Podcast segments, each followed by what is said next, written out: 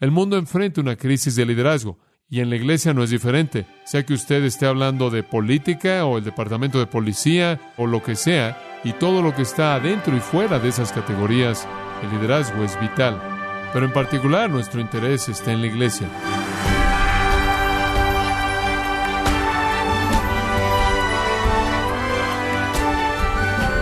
Le saluda su anfitrión Miguel Contreras, dándole la bienvenida a este el primer programa del año 2022, aquí en Gracia a vosotros, con el pastor John MacArthur. Cuando se trata de juzgar las cualidades de un líder, el mundo da prioridad a sus conocimientos y habilidades sin tomar en cuenta su carácter. La gente prefiere un rendimiento exitoso sobre principios y cualidades de carácter. ¿Acaso se ha infiltrado en la Iglesia esa perspectiva pragmática acerca del liderazgo? En el programa de hoy, John MacArthur examina este tema de liderazgo a la luz de la enseñanza bíblica, parte de la serie titulada Por el amor de la Iglesia, aquí en gracia a vosotros. ¿Cuáles son las características de un líder verdadero?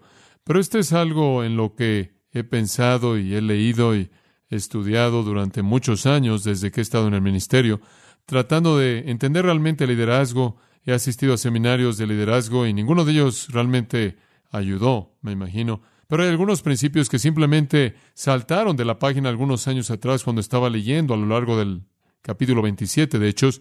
Y de hecho me pareció algo interesante porque estaba predicando el capítulo 27 de Hechos hace algunos años atrás. Y sabía que la semana misma en la que tuve que preparar esto, también tenía que preparar un estudio de liderazgo para una conferencia en una iglesia en donde estaba hablando, y debido a que no tuve tiempo de hacer dos cosas, traté de entender cómo el liderazgo podía encajar en el capítulo 27 de Hechos, y en cierta manera le pedí al Señor que me diera algo de entendimiento para que pudiera duplicar la preparación en cierta manera, y fue sorprendente cómo se encuentra implícito en lo que sucede aquí en este capítulo. Esta es una narrativa no dice absolutamente nada acerca del liderazgo. El tema del liderazgo simplemente en cierta manera sale de la situación y entre más he meditado en esto y entre más he estudiado esto, más claro fue en mi mente para ver cómo esta es una base buena para hablar de liderazgo. Ahora esto no es lo que usted llamaría una exposición cuidadosa de Hechos 27, es muy suelta y simplemente es una intención de ilustrar a partir de este capítulo principios de liderazgo que se manifiestan en la conducta del apóstol Pablo. Ahora, el liderazgo es un tema importante el día de hoy y hay seminarios interminables en iglesias acerca del liderazgo.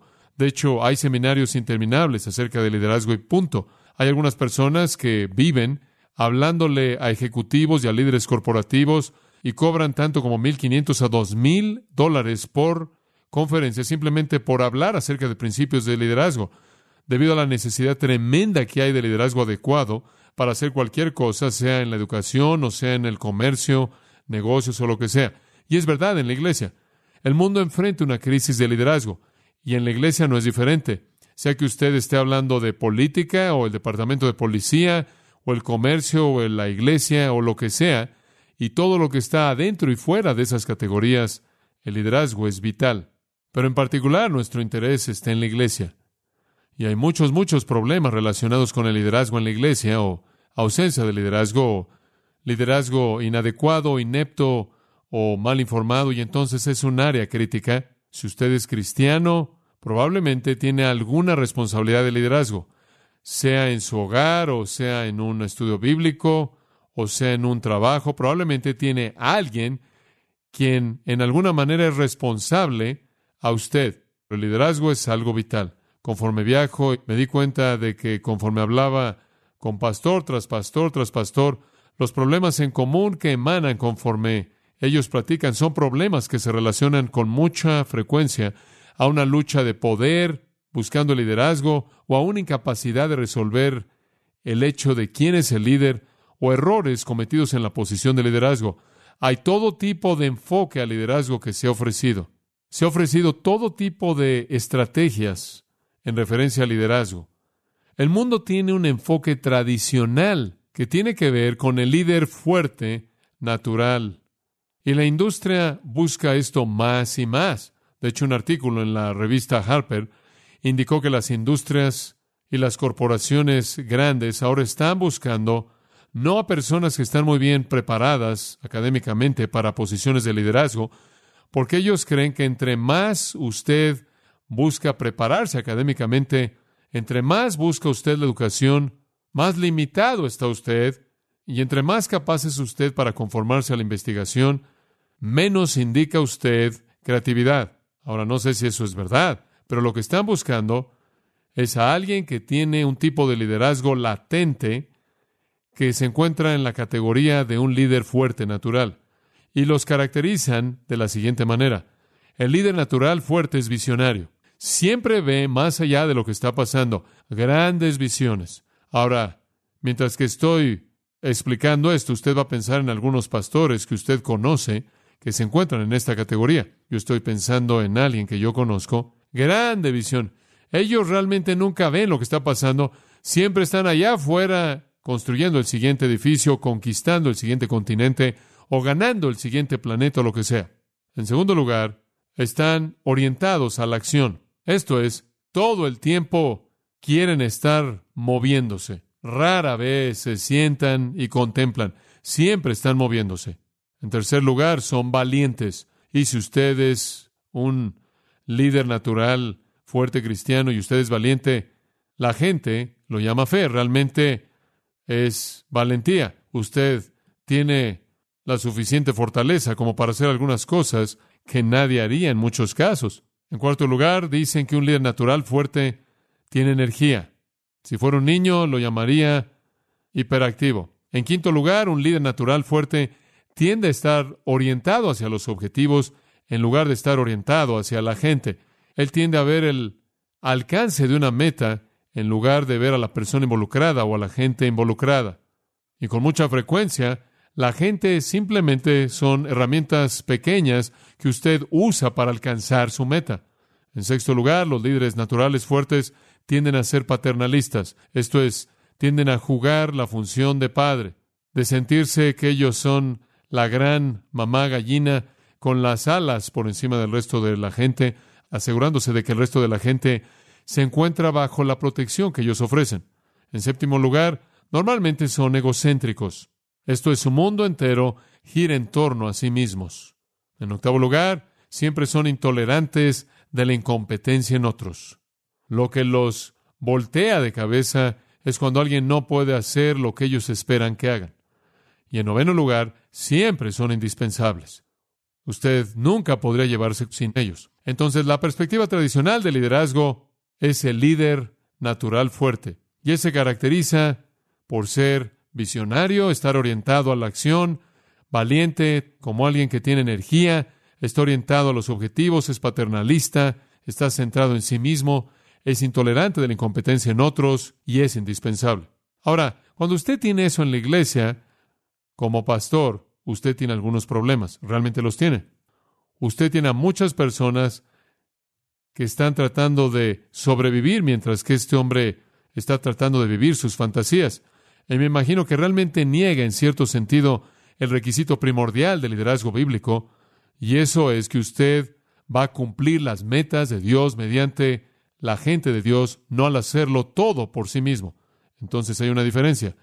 Y no es fácil ser un líder, créame. No es fácil. No es fácil guiar bien. Es lo más difícil en el mundo.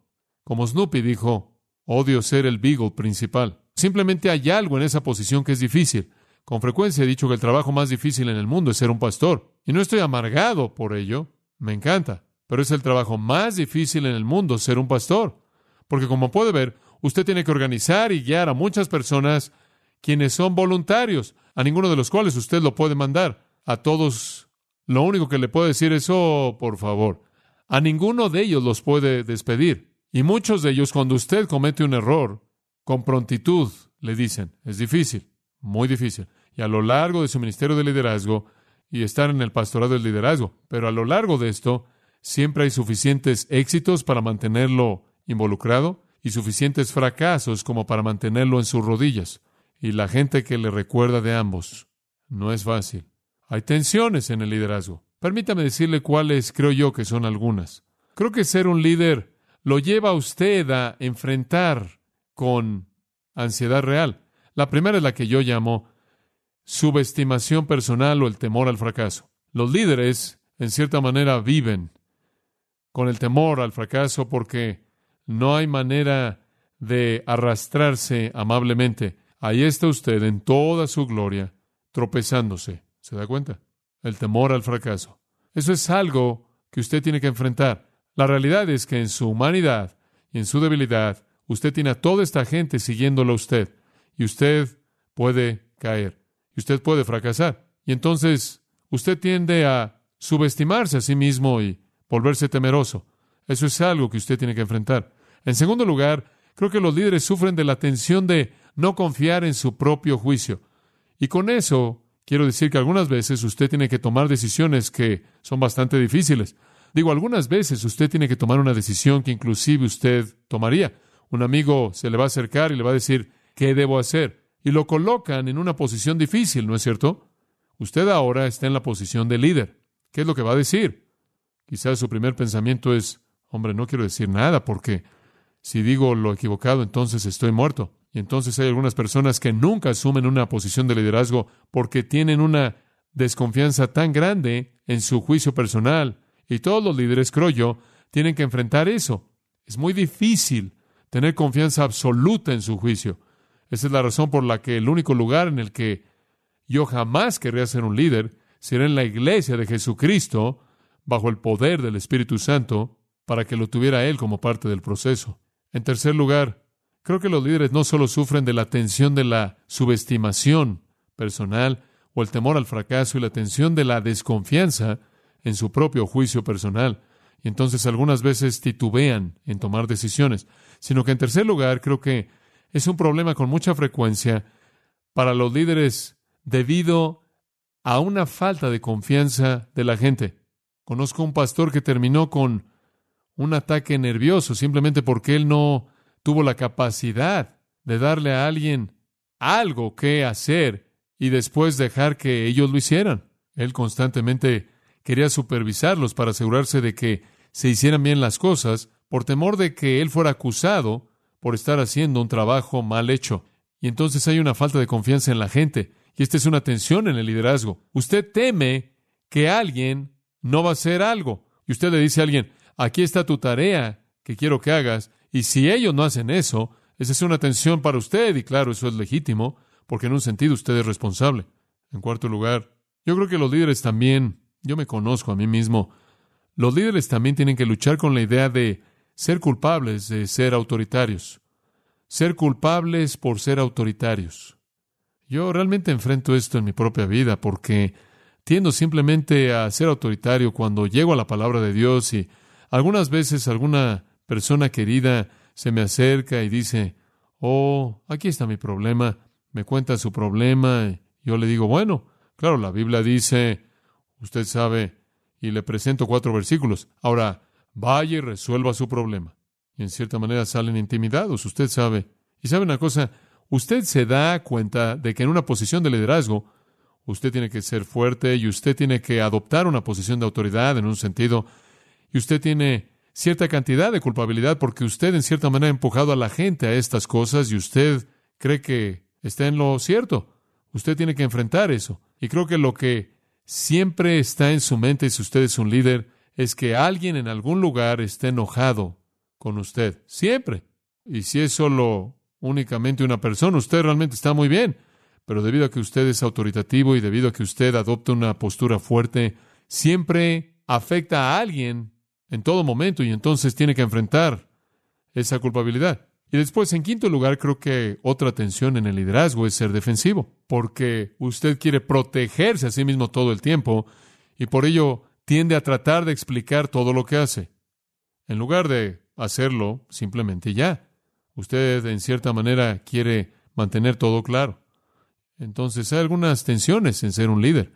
El temor al fracaso, el no confiar en su juicio personal, ausencia de confianza en otras personas, usted teme que no van a cumplir lo que deben hacer, culpabilidad por ser autoritario y ser defensivo, tratando de explicar todo para justificar lo que ha hecho. Ahora, si usted puede enfrentar todo eso y no son fáciles, simplemente se las estoy presentando para que lo piense y se da cuenta, en primer lugar, que probablemente va a fracasar. Eso está bien. Me acuerdo la primera gran propuesta que jamás presenté en Grace Church. No había estado aquí más de seis meses y se me ocurrió una gran idea para la escuela dominical. Trabajé en ella durante meses. La llevé al Comité de Educación Cristiana. Hombre, la tenía escrita al pie de la letra. Oh, era hermosa. Presenté todo esto y fue rechazada de manera unánime por todos. Usted va a fracasar. Usted va a fallar. Bueno, va a tener que enfrentarlo. En segundo lugar, usted va a cometer errores de juicio personal. Usted va a confiar en ciertas personas y no va a funcionar. Usted va a colocar a personas en posiciones de responsabilidad que no van a hacer lo que deben. Usted va a cometer un error al juzgar a alguien. Usted va a cometer un error en su propia sabiduría. Usted va a decirle a alguien que haga algo y no fue lo correcto. Necesita reconocer eso. En tercer lugar, la gente no va a hacer lo que debe. Van a haber ocasiones en las que usted tiene una gran ambición y grandes planes y grandes esperanzas y lo presenta y alguien va a decir lo voy a hacer y no lo van a hacer y todo se va a desmoronar. Y algunas veces usted va a ser demasiado autoritario y algunas veces usted va a cruzar los límites del tipo de autoridad correcto, la cual va a ser la que es bíblica. Y usted va a ser autoritario en un área de opinión y usted va a estar mal y usted no le va a caer bien a la gente. Y algunas veces usted necesita ser defensivo porque algunas veces necesitará explicar por qué hizo usted algo. No es fácil ser un líder, eso es lo que estoy tratando de decir. Los estándares del mundo no son nuestros estándares, pero las tensiones son las mismas y el recurso que tenemos para enfrentar todo esto es este, que Dios nos ha dado esta responsabilidad. Todavía no ha habido un líder perfecto fuera de Jesucristo. ¿No es cierto eso? Todo mundo comete errores. Usted tiene que aceptar la responsabilidad con todas sus fallas y avanzar. Ahora veamos los principios de liderazgo que fluyen de este capítulo 27. Creo que realmente es emocionante. Permítame decirle lo que está pasando. Para cuando llegamos a Hechos 27, Pablo está siendo enviado a Roma. Ya por algo de tiempo él ha sido un prisionero en Cesarea, dos años. Él fue llevado como prisionero en Cesarea después de su tercer viaje misionero. Él regresó del mundo gentil, en donde él tuvo un ministerio maravilloso de establecer iglesias. Él regresó a las fiestas en Jerusalén. Él realmente quería conciliar a la iglesia en Jerusalén. Entonces trajo mucho dinero de regreso de la iglesia gentil. Y mire, había una división básica entre los cristianos judíos y los cristianos gentiles. Era algo racial que había durado por mucho tiempo. Y Pablo pensó que una gran manera en unir estos dos elementos era tomar dinero y una ofrenda de todas las iglesias gentiles y traerla como un regalo a la iglesia judía en Jerusalén para que la iglesia judía viera entonces el amor de los gentiles. Y él no solo trajo el dinero, sino que él trajo a algunos de los representantes gentiles de las diferentes iglesias con él. Entonces él llegó a Jerusalén y él hizo su mejor esfuerzo por conciliar, pero no funcionó. Y en medio de la efervescencia que surgió, en medio de toda la furia y el clamor que se estaba llevando a cabo en Jerusalén, se llevaron a Pablo como prisionero. Las autoridades, no la iglesia, las autoridades. Se lo llevaron a Cesarea y lo dejaron ahí como prisionero durante dos años y finalmente, al final de ese tiempo, él dice, miren, este caso no va a ningún lado, yo apelo a César y él como ciudadano romano tenía el derecho de hacer eso. Él dijo, quiero que mi caso sea presentado ante César, quiero algún tipo de solución en esto, quiero algún tipo de decisión final. Y entonces él ahora está siendo transportado a Roma para que su caso sea presentado ante las cortes de César en Roma. Francamente, él no era culpable de nada en absoluto. Y entonces, conforme lo tomamos a partir del capítulo 27, versículo 1, él está en el barco listo para partir y conforme lo vemos, vamos a ver fluyendo del texto algo muy interesante. Observe y esto es lo que sucede. Cuando el viaje comienza, el último hombre en el rango del barco es Pablo. Él es un criminal. Él es un prisionero. Él es colocado en la parte de abajo del barco sin autoridad en absoluto y punto. Hay un centurión romano, quien sería un soldado sobre cien hombres, y debajo de él habrían otros oficiales de rango, y después estaban aquellos que eran los soldados del grupo de Augusto mismo, y después estaba el capitán del barco, y después estaba su asistente, y después estaban los marineros. Y habían muchas personas que tenían mucho más rango por encima de Pablo. Él no conocía nada de las cosas que necesitaban conocer en particular acerca de viajar por el Mediterráneo hasta Roma. Él no conocía nada acerca de la organización y la estructura del ejército romano para que le pudieran dar una posición de liderazgo. Pero lo que es tan sorprendente es esto. Ya para cuando el barco sale del puerto y va en su viaje, Pablo se adueña del viaje entero. Y antes de que termine, él está a cargo de la vida de todo individuo en el barco. ¿Por qué? Porque un líder es un líder. Y los líderes van a subir a la parte de arriba como la crema. Y eso es exactamente lo que sucede. Y conforme Pablo, a partir de la posición de debilidad, de inferioridad, se eleva hasta la parte de arriba, vemos una por una las características de su vida. Ahora, algunas de ellas son más obvias que otras y otras se presentan simplemente de manera implícita y de manera vaga, y voy a intentar explicarle la diferencia. Versículo 1. Cuando se decidió que habíamos de navegar para Italia, habíamos, refiriéndose a Pablo y a Lucas, sin duda, porque Lucas es el autor de los hechos y él usa el nosotros, entregaron a Pablo y algunos otros presos a un centurión llamado Julio, de la compañía Augusta, y embarcándonos en una nave adramitena, este es el puerto con el que se identificaba la nave, que iba a tocar los puertos de Asia, zarpamos, lo cual significa navegar, estando con nosotros Aristarco, macedonio de Tesalónica. Al otro día llegamos a Sidón. Ahora, ellos estaban en Cesarea. Sidón estaba más de 70 kilómetros hacia arriba de la costa de Israel, no muy lejos en absoluto. Llegaron a Sidón y esto es interesante. Y Julio, Julio siendo el comandante del centurión de la compañía Augusta, tratando humanamente a Pablo, le permitió que fuese a los amigos para ser atendido por ellos. Ahora, conforme leí eso, quedé sorprendido. Pablo es un prisionero. Pablo no solo es un prisionero, él es un prisionero importante. Él es un prisionero quien es odiado mucho por la población judía en Jerusalén, y su disposición podría haber tenido ramificaciones volátiles para Roma. Él no es alguien a quien quieren suelto ahí en la tierra de Palestina. Ellos también, sabiendo que es un ciudadano romano, debieron haber sentido algo de responsabilidad por protegerlo de algunos que habrían querido quitarle la vida. Entonces él era un prisionero muy importante. Y un prisionero no es alguien a quien dejas suelto.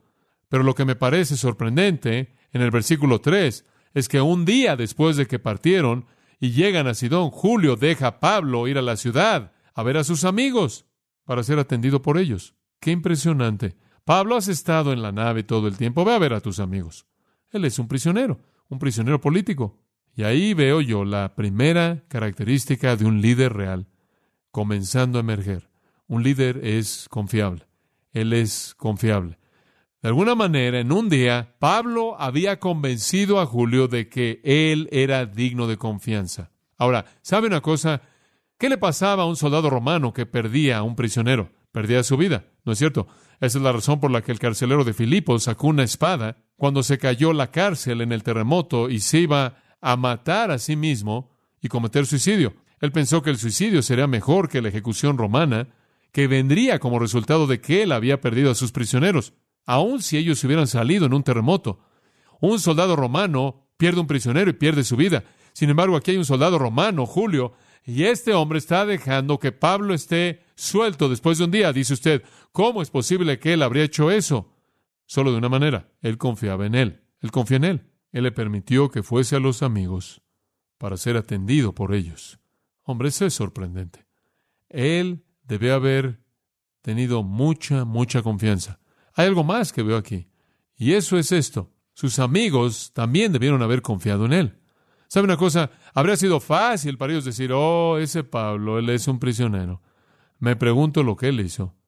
Y comenzar a menospreciarlo y ya no considerarlo como su amigo. Como puede ver, él había sido prisionero ya por mucho tiempo, más de dos años. Ellos bien pudieron haberlo descartado, pero todavía son sus amigos, porque después de dos años todavía confiaban en él sin importar cómo se veían las circunstancias, y aunque se veía como si él había cometido algo mal después de todo, a usted no le gusta estar cerca de criminales.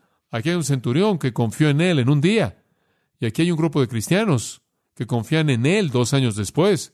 aunque durante esos dos años él ha sido considerado un criminal, nunca perdieron su confianza en él. Y yo creo que lo primordial con un líder es que confían en él.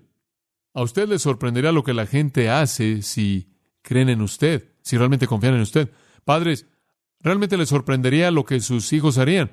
Aquellos de ustedes que enseñan una clase o guían un estudio bíblico, aquellos de ustedes que tienen alguna responsabilidad de liderazgo en su negocio o en cualquier otro lugar, les sorprendería lo que la gente haría si confiaran en ustedes. Dice usted, bueno, ¿qué estás diciendo, John? Estoy diciendo esto. Y voy a traducir la palabra confianza en un concepto para usted. Ellos tienen la confianza de que usted todavía tiene los mejores intereses de ellos en el corazón de usted. ¿Sabe usted lo que Julio creyó? Si yo puedo ver esto en el texto, Julio creyó que Pablo nunca haría algo que resultaría en que Julio fuera lastimado. ¿Escuchó eso? La gente confiará en un líder cuando creen que ese líder tiene los mejores intereses de ellos en el corazón del líder.